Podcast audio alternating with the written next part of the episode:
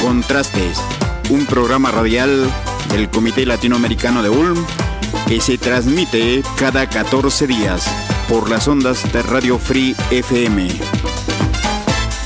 Über das sogenannte alternative Handelsmandat wollen wir in der heutigen Kontraste-Sendung des Lateinamerika-Komitees Ulm bei Radio Free FM eine Stunde lang bis 18 Uhr sprechen und berichten. Ein Mikrofon ist Lothar Heuson, an der Technik Petra Wolf. Über die sogenannte Transatlantic Trade and Investment Partnership, kurz TTIP, das heißt über die Verhandlungen zwischen den USA und der Europäischen Union über ein Freihandelsabkommen zwischen den beiden Wirtschaftsblöcken, haben wir im Raum Ulm schon viel berichtet und diskutiert. Auch hier in der Kontrastesendung des Lateinamerika-Komitees bei Radio 4FM war dieses, wie wir finden, höchst fragwürdige Abkommen immer wieder Gegenstand der Auseinandersetzung. Heute wollen wir nun aber im Besonderen über einen Gegenentwurf zu TTIP sprechen, nämlich über das alternative Handelsmandat. Dazu haben wir einen Studiogast, nämlich Herbert Löhr, der viele Jahre beim Städtepartnerschaftsverein Ulm Renotega in Nicaragua aktiv war und jetzt beim Haus unter dem Regenbogen in Herlingen und beim Partnerschaftsverein Tübingen Via El Salvador in Peru engagiert ist. Und er seit Monaten an vielen Orten, ja man kann schon sagen Südwestdeutschlands war, um die Problematik des TTIP, des Freihandelsabkommens darzustellen und über die Konsequenzen aufzuklären. Herbert, zunächst ganz, ganz herzlich willkommen wieder einmal im Studio von Radio Free FM im Ulmer Büchsenstadel. Wir wollen ja heute vor allem über Alternativen zum TTIP sprechen, aber vorweg das muss, glaube ich, sein. Doch noch einmal kurz die Frage, was verbirgt sich denn hinter dem geplanten Freihandelsabkommen zwischen den USA und der EU? Und was uns natürlich auch besonders interessiert, ich habe es gerade gesagt, du hast jetzt viele Veranstaltungen gemacht. Was hat dich denn in den letzten Monaten an Dynamik an Bewegung auch ergeben, möglicherweise auch hier im Ulmer Raum. Herbert, sag doch bitte zunächst noch einmal in kurzen Worten, falls es überhaupt in kurzen Worten geht, was ist denn dieses TTIP? Ja, guten Tag, Lothar. Zunächst vielen Dank für die Einladung zu diesem Gespräch. Ja, TTIP noch einmal steht für Transatlantic Trade and Investment Partnership, zu Deutsch Transatlantische Handels- und Investitionspartnerschaft. Und äh, ich sage das jetzt ganz ohne nochmal eine Bewertung hier, ganz wertfrei, ohne nochmal eine Bewertung abzugeben. Nach dem Willen der Verhandlungspartner, das sind die USA und die Europäische Union, soll eine Freihandelszone geschaffen werden, der eine Liberalisierung der Wirtschaft auf allerhöchstem Niveau äh, vorschwebt, also über dem Niveau, was seither die WTO versucht hat, weltweit durchzusetzen. Und das Besondere an diesem Abkommen ist, dass es Investoren unter einen besonderen Schutz stellt. Verstöße gegen diese Vertragsregeln im Hinblick auf Investoreninteressen sollen dann im Rahmen des Abkommens von einem übernationalen Schiedsgericht, das sich je, aus je drei privaten Rechtsanwälten zusammensetzt, vor, äh, vor dem dann Investoren die jeweiligen Staaten verklagen können. Und in diesem Punkt liegt genau die Brisanz des Abkommens, weil mit diesem Mechanismus der Investorenstaatsklage eine enorme Gefährdung staatlicher Handlungsspielräume und demokratischer Entscheidungsprozesse verbunden sind. Äh, dies zeigen eben auch die Erfahrungen mit bestehenden Abkommen. Ich äh, nenne hier nur NAFTA, das Abkommen zwischen äh, Mexiko, Kanada und den USA. Und vor allen Dingen gegen diesen Bestandteil des Abkommens richten sich die gegenwärtigen äh, Kritiken und Proteste. Aber es ist schon ein juristisches Verfahren, von dem du gerade gesprochen hast. Also dieses Schiedsgericht, wie du gesagt hast, oder wo ist da nochmal nachgefragt die besondere zugespitzte Problematik?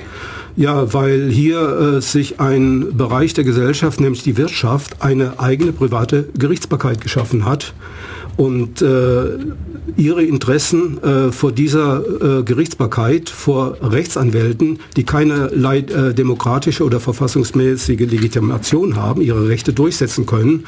Und die Entscheidungen dieses Gremiums, Gremiums sind rechtlich binden für die mhm. Staaten. Und das Merkwürdige oder das Besondere ist, dass eben auch nur Investoren gegen Staaten klagen können vor dieser äh, Kammer und äh, Staaten selber nicht klagen können. Das heißt, es ist umgekehrte also es ist ein, Verfahren. Ja, es ist ein ganz explosives Privatrecht, wenn man so will. Mhm. Ne? Ja, äh, in der Öffentlichkeit, in den Medien äh, fand nach meiner Beobachtung das Thema zunächst wenig Beachtung. Äh, in der Bevölkerung war es sogar weitgehend unbekannt. Und es ist vor allen Dingen den konsequenten Kampagnen verschiedener Nichtregierungsorganisationen, ich nenne nur hier einige wie ATTAC, Campact, Umweltinstitut München, Bund äh, und andere zu verdanken, dass das Thema schon sehr früh die das Thema schon sehr früh aufgenommen hatten äh, dass sich äh, dieser Zustand inzwischen grundlegend geändert hat und auch von den Medien immer wieder behandelt wird und es nicht mehr zu überhörende und zunehmende Kritik an den Protesten aus der Zivilgesellschaft gegen TTIP gibt. Die gleiche Entwicklung fand nun auch hier in Ulm auf der lokalen Ebene statt.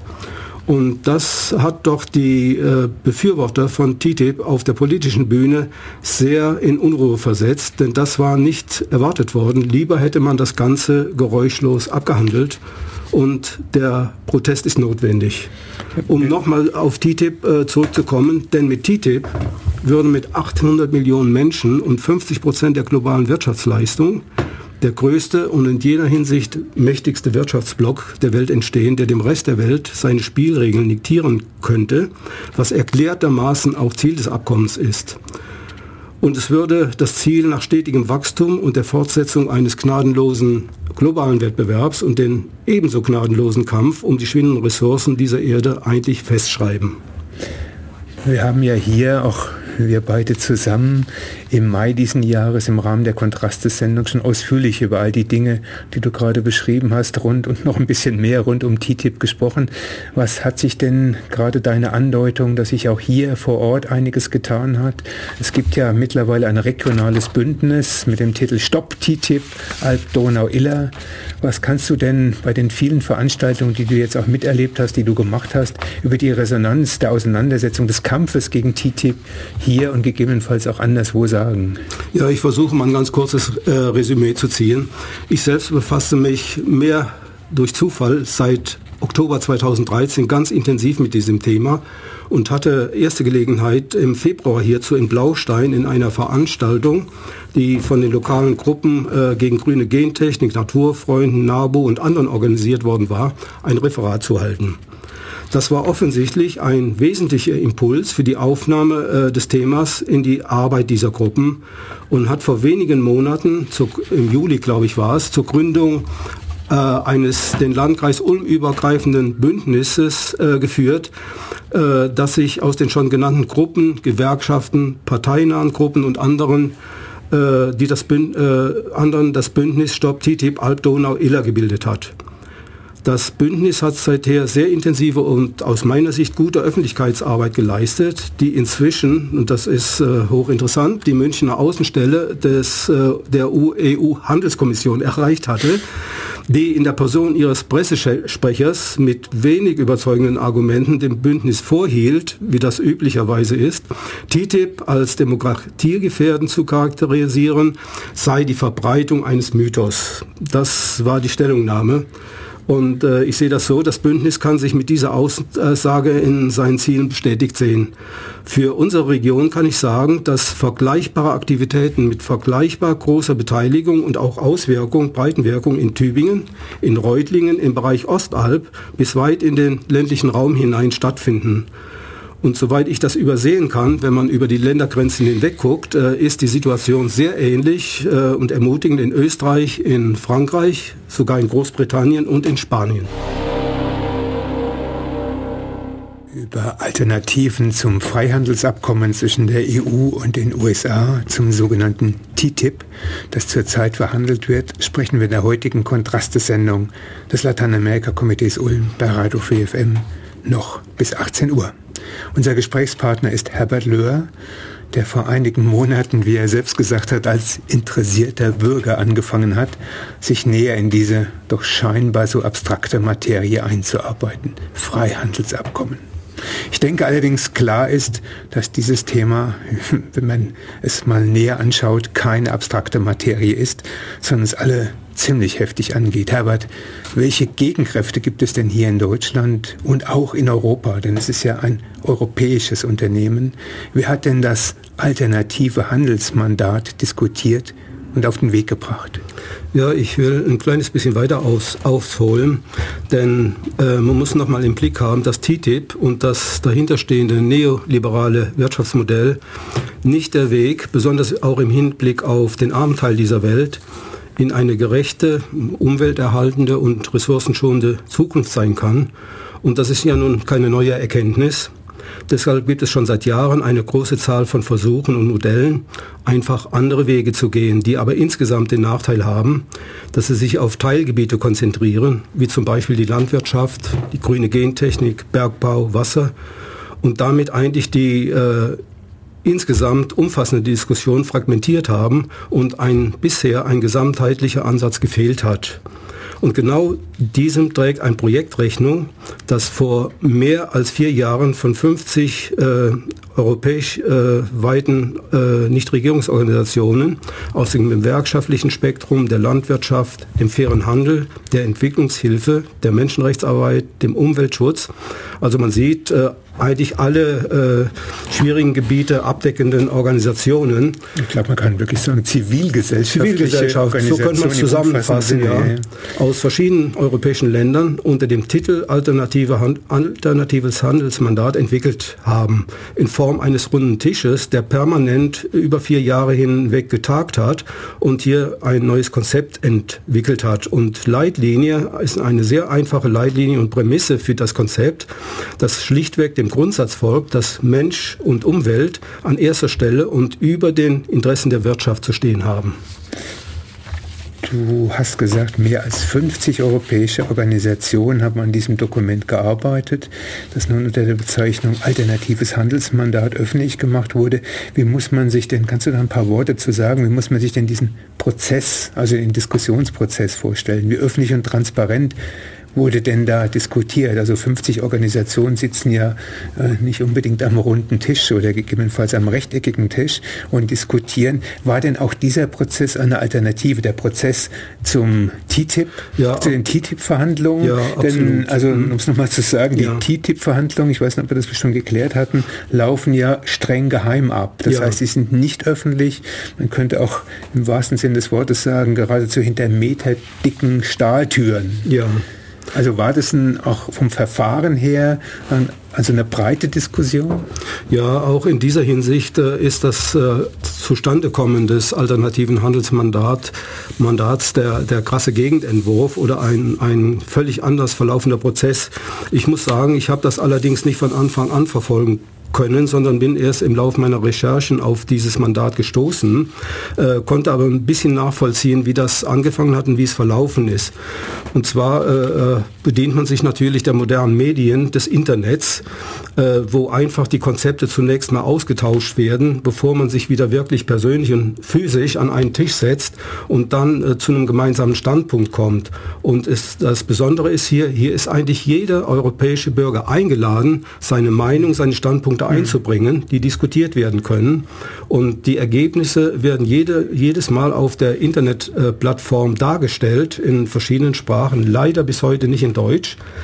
Und äh, man kann nachverfolgen, wie sich dieser Prozess entwickelt. Und er ist auch so konzipiert, dass er nicht als ein abgeschlossenes statisches Konzept mit äh, einem Endergebnis zu betrachten ist, sondern erklärtermaßen ein sich ständig verändernder Prozess sein soll, äh, der sich natürlich den jeweiligen globalen Entwicklungen dann anpassen kann.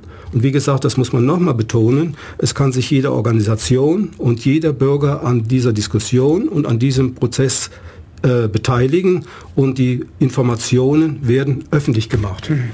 Und das TTIP-Abkommen ist ja, soweit ich weiß, nicht mehr veränderbar. Also im Prinzip, wenn es jetzt beschlossen wird mit den entsprechenden ähm, Zustimmungen, dann kann man nicht sagen, also wir machen noch mal eine Revision in einem Jahr oder sowas. Also es ist kein lebendiges Verfahren, Nein. das also auch ständigen Anpassungen unterliegt. Nein, äh, man spricht sogar davon, dass diese, diese, äh, dieser Freihandelsvertrag, wenn er denn abgeschlossen ist, sogar Ewigkeitswert hat, weil es ist faktisch so, dass äh, Änderungen oder Aufhebung des Vertrages nur mit der Zustimmung aller beteiligten Vertragspartner und auch aller Nationen, die daran beteiligt sind, stattfinden könnte. Und man weiß aus der Vergangenheit äh, aus ähnlichen Prozessen, dass es außerordentlich schwierig ist, hier eine Einigkeit zu erzielen, weil die Interessenlagen einfach mhm. unterschiedlich sind. Über das sogenannte alternative Handelsmandat sprechen wir hier bei Radio 4FM noch bis 18 Uhr mit Herbert Löhr, also über Alternativen zum gegenwärtigen und zum gedachten und geplanten künftigen Welthandelssystem.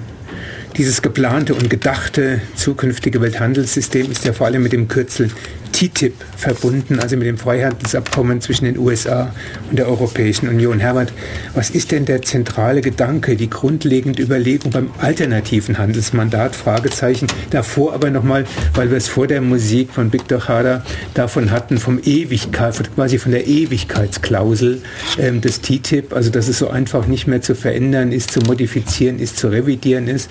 Ähm, es hat ja möglicherweise, soweit ich gehört habe, sogar noch über die Ewigkeit hinaus eine Nachwirkung, auch wenn man sich das kaum vorstellen kann.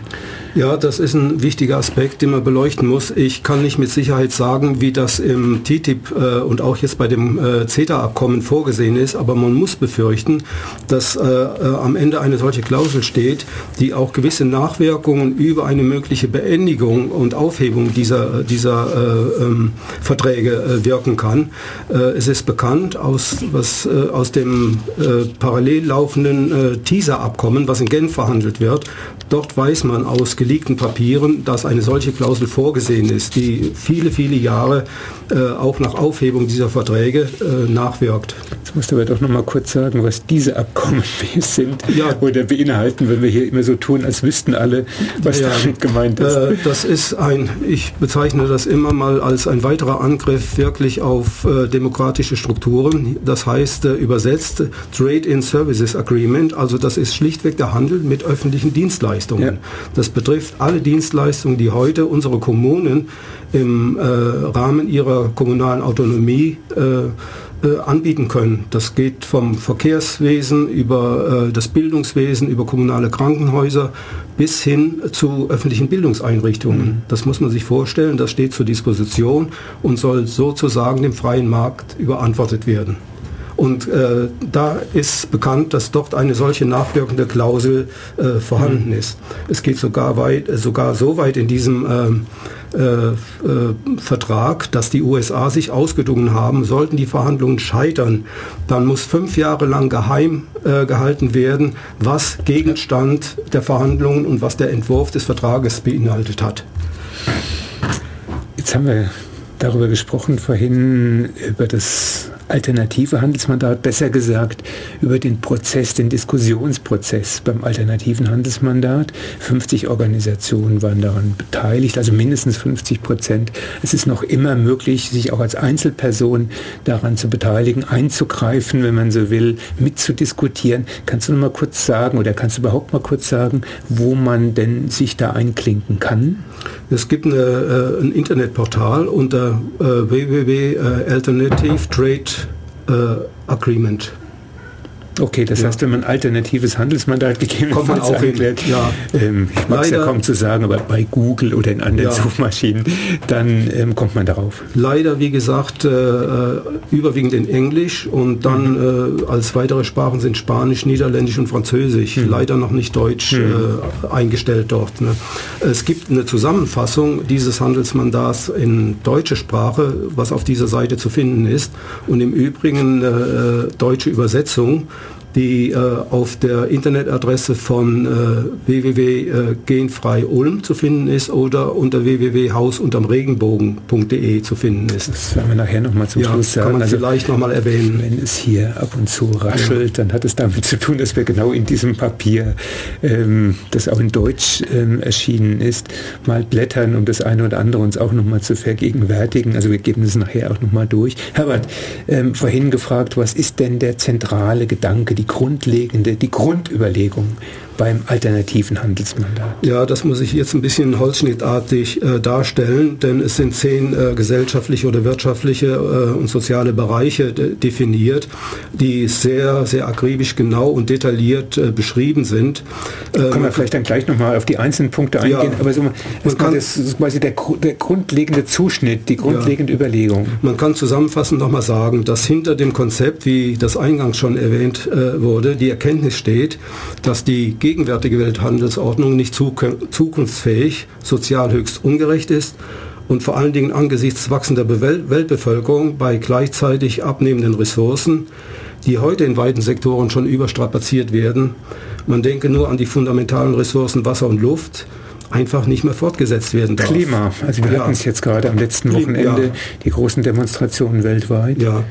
Und in dieser Hinsicht ist das alternative Handelsmandat vor allen Dingen ein Appell an die europäische Wirtschaftspolitik und zeigt in zehn genau umschriebenen Sektoren Wege auf, wie Produktion, Handel, Güterverteilung und Transport so verändert und umgestaltet werden können, dass sie allen Beteiligten nützen und Umwelt in geringstmöglichem Ausmaß beansprucht und schädigt und, in ein, und einen gerechten Ausgleich, und das ist auch einer der zentralen Punkte, diese, anders als im TTIP, dieses Abkommens oder dieses Konzepts zwischen den Interessen und Bedürfnissen der Länder des Südens äh, äh, zu einer Grundbedingung des Mandats erklären. Und die äh, politischen Rahmenbedingungen für diese Wirtschafts- und Handelspolitik, und das ist auch der krasse Gegensatz zu äh, TTIP, müssen in demokratischen Prozessen in denen der heutige überbordende Lobbyismus keinen Raum mehr hat, unter Beteiligung der Zivilgesellschaft und ihrer Vertreter geschaffen werden. Das heißt, es geht um, kann man das sagen, demokratische Kontrolle über Investitionsstrategien, Investitionsentscheidungen, über politische Handelsstrategien, also das Ganze auch einem ja, transparenten, kann man glaube ich durchaus sagen, transparenten Prozess, einem öffentlichen Diskussionsprozess, der öffentlichen Zugänglichkeit äh, zu unterwerfen. Ja, das ist das ist Prinzip dieses alternativen Handelsmandats, dass nicht, äh, nicht alleine irgendein übergeordnetes Gremium äh, nach äh, äh seinem eigenen Gutdünken hier die Linien äh, festlegt, sondern dass alle Maßnahmen, beitragenden Maßnahmen, immer der Prozess eines, eines äh, ja, längeren demokratischen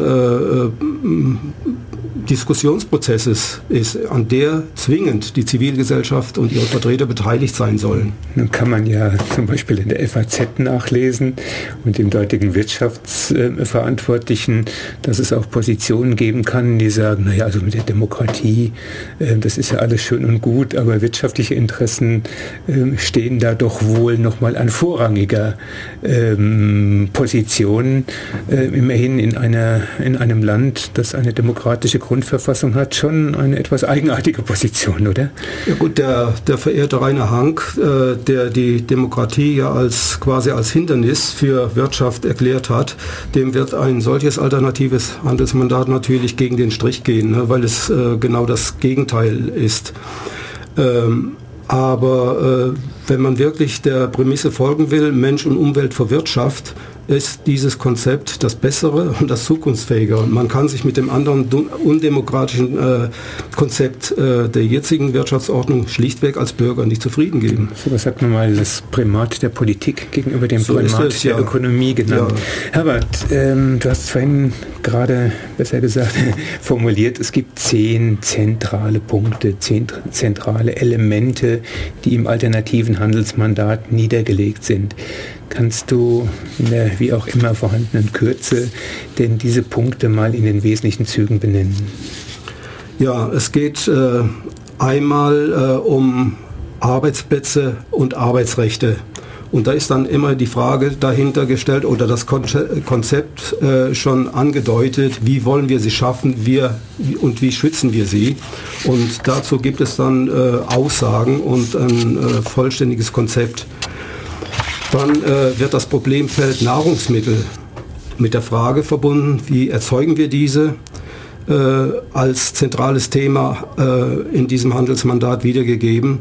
Dann geht es ein ganz wesentlicher Punkt um die Sicherung des gesetzgeberischen Raumes zur Durchsetzung von Menschenrechten. Mhm. Ein Aspekt, mhm. der bei TTIP völlig unter mhm. den Tisch fällt, ne, keinerlei Bedeutung hat. Also nicht zuletzt Rechte der Frauen, Rechte der indigenen ja. äh, Bevölkerungsteile, die oft ja. als Hindernis betrachtet werden. Ja. Wir haben hier auch über die wahnsinnigen Staudammprojekte in Südamerika und woanders äh, diskutiert und berichtet. Ja, und das hat hier einen zentralen äh, Wert, weil bei allem wirtschaftlichen Handeln sollte man eben äh, Menschenrechte im äh, Blickfeld haben und sich nicht nur auf äh, ihre äh, Absichtserklärungen und Selbstverpflichtungen verlassen, sondern das muss verbrieftes und einklagbares Recht sein. Und das sieht dieses alternative Handelsmandat unter anderem auch vor. Dann spielt äh, das äh, Feld Geld und wie wir das investieren eine große Rolle. Und das im, äh, vor dem Hintergrund der äh, erlebten sogenannten Bankenkrise oder Krise der Finanzmärkte. Hier entwickelt das alternative Handelsmandat völlig andere Konzepte im Umgang mit Kapital und mit Geld. Dann ein zentrales Feld Banken und Spekulanten. und wie sich die Finanzindustrie verhält. Auch hier sind ganz andere Konzepte äh, gefordert oder vorgesehen, die wirklich diesen Sektor wieder unter eine demokratische Kontrolle bringen sollen. Äh, dann geht es um den Umgang mit Rohstoffen, Ressourcen und wie wir sie gemeinsam nutzen. Es geht um den Klimawandel und äh, es werden Überlegungen und Vorschläge gemacht, wie dessen Lasten ja gerecht aufgeteilt werden sollen, die ja teilweise heute einseitig die Länder des Südens schon tragen. Dann geht es, äh, das ist dann äh, ein Zusammenhang wieder mit diesem Teaser-Abkommen, um öffentliche Dienstleistungen.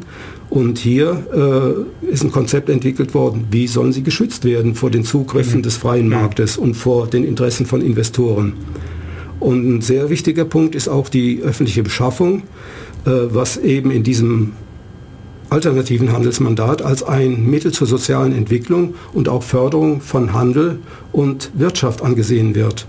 Und äh, als letzter Punkt wird dann äh, geistiges Eigentum, das betrifft dann auch Patentrechte, Lizenzen mhm. und so weiter, äh, unter die Lupe genommen und äh, in einer Weise ähm, äh, analysiert und soll soll so gehandhabt werden, dass, äh, dass es wirklich äh, ein Wissen ist, auf den letztlich, äh, das klingt, klingt, klingt, jetzt fast schon ein bisschen utopisch, wirklich die ganze Welt Zugriff haben sollte. Mhm.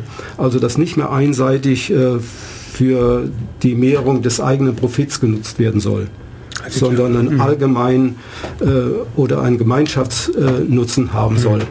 Also ich glaube, ohne große Übertreibung kann man schon sagen, es ist die Revision der bisherigen Grundsätze und ähm, Kriterien von Handelsordnung, von Wirtschaftsordnung, die hiermit ähm, formuliert worden ist.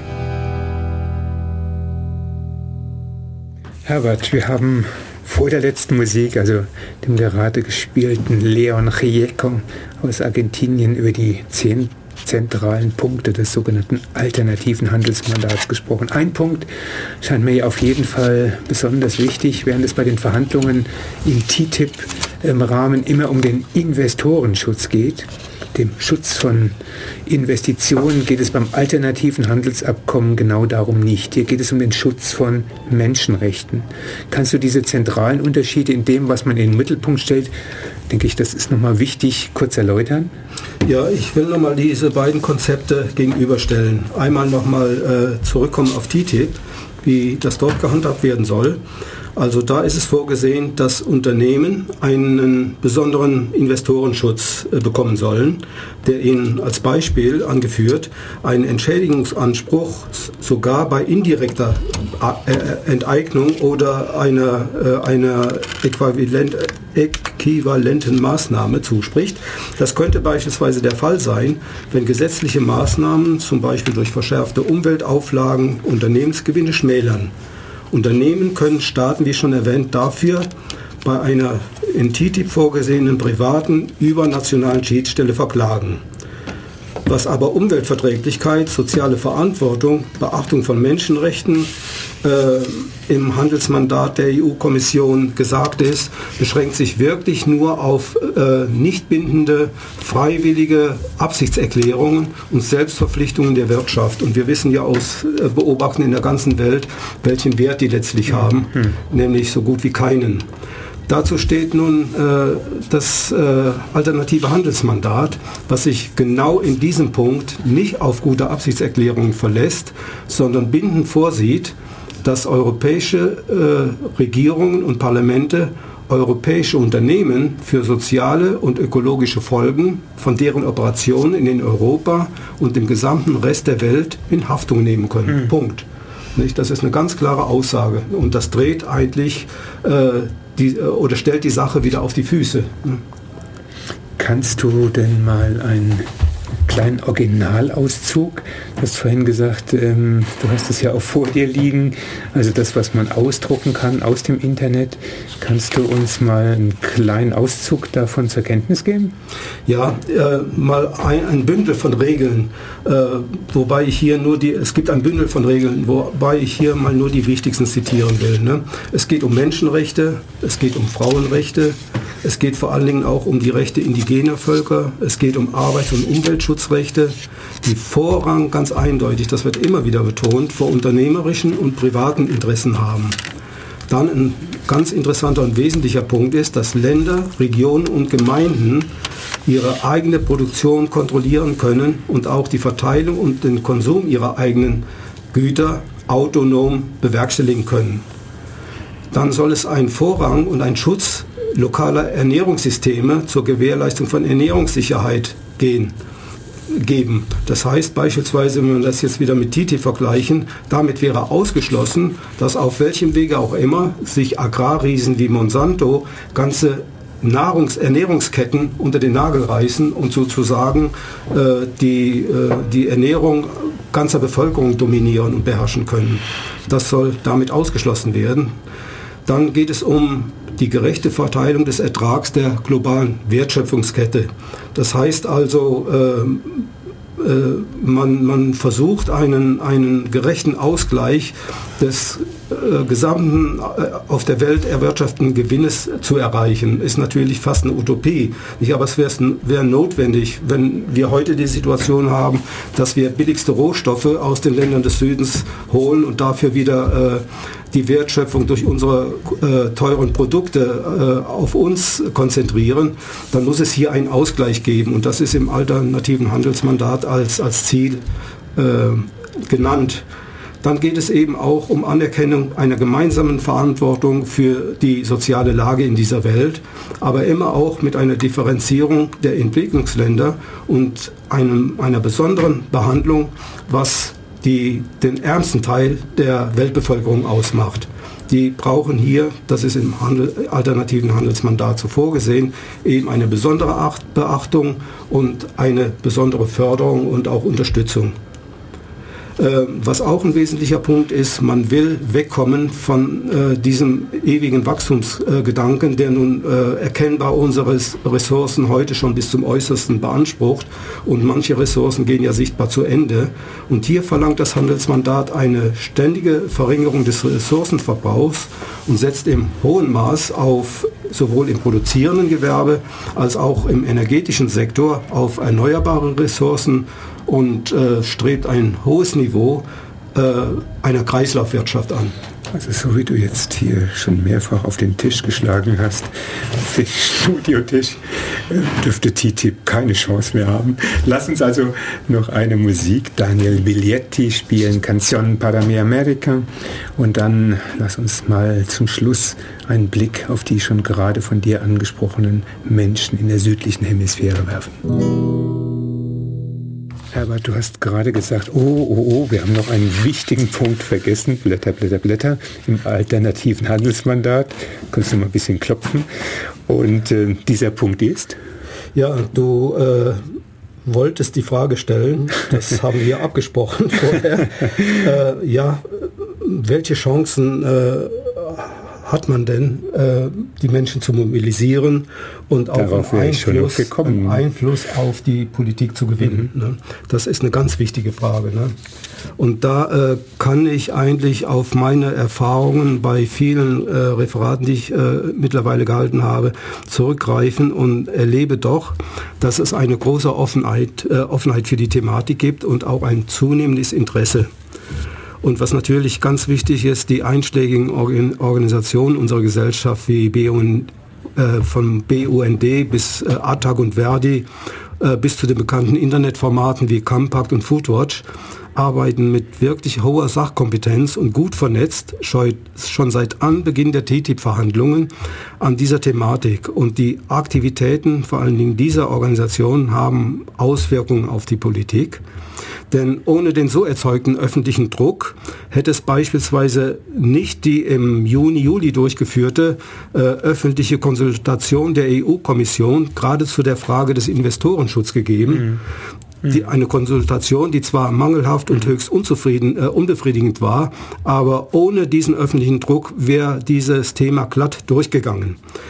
Ähm, weil man sieht ja jetzt auch innerhalb der SPD wie stark Gabriel, also als Wirtschaftsminister und die Interessierten an der TTIP-Geschichte jetzt Druck ausüben, ja, die SPD auf natürlich. Linie zu kriegen. Ja, na, und auch ohne diesen öffentlichen Druck schon äh, Mitte des Jahres hätte es beispielsweise keine öffentliche Anhörung im Wirtschaftsministerium gegeben, wo äh, de Gucht und der amerikanische Unterhändler Frohman. Also de äh, Gucht ist der, ist der europäische Handelskommissar, Handelskommissar ja. der Europäischen Kommission, ist der Verhandlungsführer auf der europäischen Seite und Frohman für die USA. Die waren anwesend auf dieser öffentlichen Anhörung und äh, sind einige bemerkenswerte und äh, ja sehr äh, interessante Aussagen gemacht worden, die eigentlich die Kritiker äh, in ihren Befürchtungen bestätigt haben. Äh, ich will da jetzt nicht auf die Details eingehen, aber ohne, wie gesagt, diesen öffentlichen Druck hätte es diese offene Runde überhaupt nicht gegeben. Mhm. Äh, dann hätte Wirtschaftsminister Gabriel dann im Mai kein beratendes Gremium, was sich aus Vertretern aller gesellschaftlichen Bereiche etabliert hat, einberufen. Da ist zum Beispiel jemand wie der Klaus Steck ist dabei. Mhm. Das ist hochinteressant. Also mhm. wirklich auch mhm. sehr exponierte Personen. Das hätte Gabriel nie gemacht ohne, ohne diesen öffentlichen Prozess und diese Bedenken. Ähm, ja, und es hätte eben auch äh, diesen äh, Parteikonvent am letzten Freitag nicht gegeben, so enttäuschend er auch ausgegangen sein mag. Ne? Aber diese Diskussion hätte es ohne diesen öffentlichen Druck nicht gegeben. Und äh, ich äh, schöpfe daraus die Hoffnung, äh, dass man sich jetzt auch nicht durch die jüngst erfolgte Ablehnung äh, des Euro der Europäischen Bürgerinitiative entmutigen lassen darf, das wird wohl äh, letztlich vom Europäischen Gerichtshof entschieden, ob diese Ablehnung äh, rechtens war oder nicht. Ähm, ich denke, man kann sogar durch diesen öffentlich, äh, öffentlichen Druck noch die Hoffnung haben, dass CETA zumindest in der vorliegenden Form, also das europäisch-kanadische mhm. Abkommen, mhm. nicht ratifiziert wird. Das ja demnächst unterzeichnet werden. Es soll am 28. Äh, 28. paraffiert werden, aber es wird deshalb schon nichts werden, weil ja noch die Entscheidung vor dem Europäischen Gerichtshof aussteht, ob äh, nun die nationalen Parlamente alle einzeln mit darüber abstimmen können oder nicht. Die Frage ist nicht geklärt. Bevor diese Frage nicht entschieden entschieden ist, kann nicht unterschrieben werden in Kanada. Ja, und man kann die, die Hoffnung haben, äh, dass das in dieser Form zumindest nicht ratifiziert wird. Und das hätte natürlich dann auch entsprechende Auswirkungen auf TTIP. Und schließlich ähm, würde dann vielleicht auch das seit zwei Jahren äh, in, Behandlung, äh, in Verhandlungen befindliche Teaser-Abkommen, was ich eben hm. äh, mit kurzen Worten versucht habe zu erklären, mhm. ja, endlich in die äh, dringend notwendige öffentliche Diskussion kommen. Das heißt also, die Diskussion in der Öffentlichkeit mit Organisationen der Zivilgesellschaft hat ihre Wirkung gehabt. Und es ist ganz anders gelaufen, als man sich das vorgestellt hat, nämlich dass man wirklich hinter verschlossenen Türen die Sache äh, kritiklos und äh, unproblematisch durchbringt. Jetzt habe ich natürlich nicht vergessen, ähm, die wichtige Geschichte, sondern eigentlich wäre das meine ähm, Schlussfrage an dich nochmal gewesen. Wo gibt es denn nach deiner Einschätzung, nach den vielen Veranstaltungen tatsächlich eine Dynamik? Und es gibt sie ja ganz offensichtlich. Also immer unter dem Stichwort bleibt, bleibt denn das Positive, Herr Kästner. Ähm, nachdem du das jetzt schon gerade beantwortet hast, dass wir noch nicht resignieren ähm, dürfen, dass wir noch nicht alles wegwerfen müssen und den Lauf der Geschichte eh als schon gegeben Leben betrachten müssen. Ähm, sag doch noch mal ein paar ganz, ganz kleine äh, Geschichten zum Thema ähm, Miteinbeziehung, Mitbeachten der Interessen der Bevölkerung des Südens. Du hast viel gearbeitet, ja nun über Freihandelsabkommen, speziell im lateinamerikanischen Raum, dort wo es immer um die Interessen insbesondere der nördlichen Länder, der starken Volkswirtschaften ging. Wo sind denn die südlichen, im alternativen Handelsmandat, die südlichen Interessen mit berücksichtigt? Ja, bei, bei jedem Tun und Handeln der europäischen äh, Länder äh, ist in allen äh, eben erwähnten zehn äh, Bereichen immer auch Rücksicht zu nehmen auf die Interessen der Länder des Südens nicht, die in, in manchen Handelsfragen eben auch anzuhören sind. Ne, es gibt da zum Beispiel ähm, einen, einen Passus, den will ich vielleicht wörtlich zitieren. Das betrifft eben auch die Länder des Südens. Äh, Gewähr, äh, Gewährleistung von wesen, wesentlicher Beteiligung der Zivilgesellschaft. Das ist auch ausdrücklich auf die Länder des Südens äh, äh, gemünzt. Und da heißt es wörtlich in diesem alternativen Handelsmandat, mit dem Ziel, ein Höchstmaß an Inklusion und Beteiligung zu garantieren, müssen die nationalen Parlamente im Bereich der Mitgliedstaaten und auch der Handelspartner in anderen Weltteilen eine wesentliche Beteiligung der Zivilgesellschaft organisieren. Nur die nationalen Parlamente und das Europäische Parlament dürfen die Zuständigkeit haben, Verfahren einzuleiten, die zu Handelsverhandlungen führen. Aber vor Beginn von solchen Verhandlungen müssen gründliche, unabhängige, transparente Bedarfsstudien unter Einschluss der Zivilgesellschaft, NGOs, Gewerkschaften und anderen repräsentativen Verbänden der Mitgliedstaaten der EU durchgeführt werden. Auf gleiche Weise müssen im Partnerland des Vertrages Bedarfsstudien ausgeführt werden, um festzustellen, dass ein Handelsvertrag mit diesem Land einem allgemeinen Interesse äh, entspricht. Ja, die Gruppe Bacha aus Bolivien mit Por Mundo Nueva für eine neue Welt. Es ist Zeit, uns heute und für heute zu verabschieden. Unser herzlicher Dank gilt Herbert Löhr, der uns wieder einmal in der letzten Stunde als Gesprächspartner zur Verfügung stand. In dieser letzten Stunde haben wir versucht, über ein menschenwürdiges, ein menschengerechtes System von Wirtschaft und Handel zu sprechen, eben das alternative Handelsmandat. Noch, denke ich, ist es nicht zu spät, um etwas zu tun. Auch wir als Bürgerinnen und Bürger brauchen und dürfen nicht nur nach Brüssel sehen, um zu schauen, was dort passiert mit dem TTIP-Abkommen. Wir müssen und können uns aktiv einmischen, um zu tun, was getan werden muss. Noch einmal, es ist unsere Welt, um die es hier geht, Herbert. Nochmals vielen Dank für dein Kommen und deine Äußerungen zum Thema. Die nächste Kontraste-Sendung gibt es heute in zwei Wochen, wie immer, zwischen 17 und 18 Uhr. Am Mikrofon war Lothar Häuser und an der Technik war Petra Wolf. Tschüss.